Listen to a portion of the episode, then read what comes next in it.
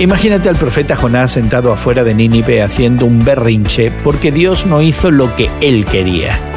La escena puede parecer cómica, pero honestamente hay momentos en los que nos molesta mucho que Dios no haga justamente lo que nosotros queremos. Hoy en la palabra Jonás 4 nos muestra al profeta enojado de tal manera que le pidió a Dios que le quitara la vida. Jonás deseaba la aniquilación total de los habitantes de Nínive, pero Dios les tuvo compasión y los perdonó. Y Jonás no dudó en expresar su frustración y enojo.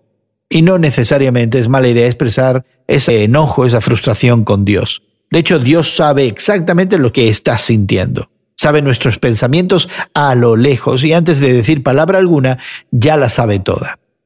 Dios puede absorber cualquier enojo en su contra. Interesantemente, analizar esta ira de Jonás contra Dios pudiera ayudarnos a entender también nuestra propia ira contra Dios. Primero, Jonás creía erróneamente que su enojo estaba justificado. Jonás no podía ni siquiera controlar la sombra de un matorral. ¿Qué le hacía creer que podía controlar el destino de una nación? En segundo lugar, Jonás pensaba que el universo y Dios mismo giraba a su alrededor para cumplir sus deseos. Tercero, Jonás olvidó el carácter, interés y propósito de Dios.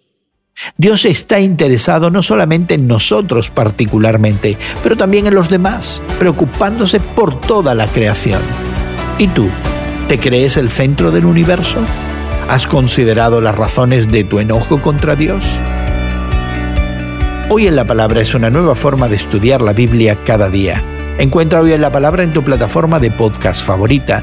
Más información en hoyenlapalabra.org.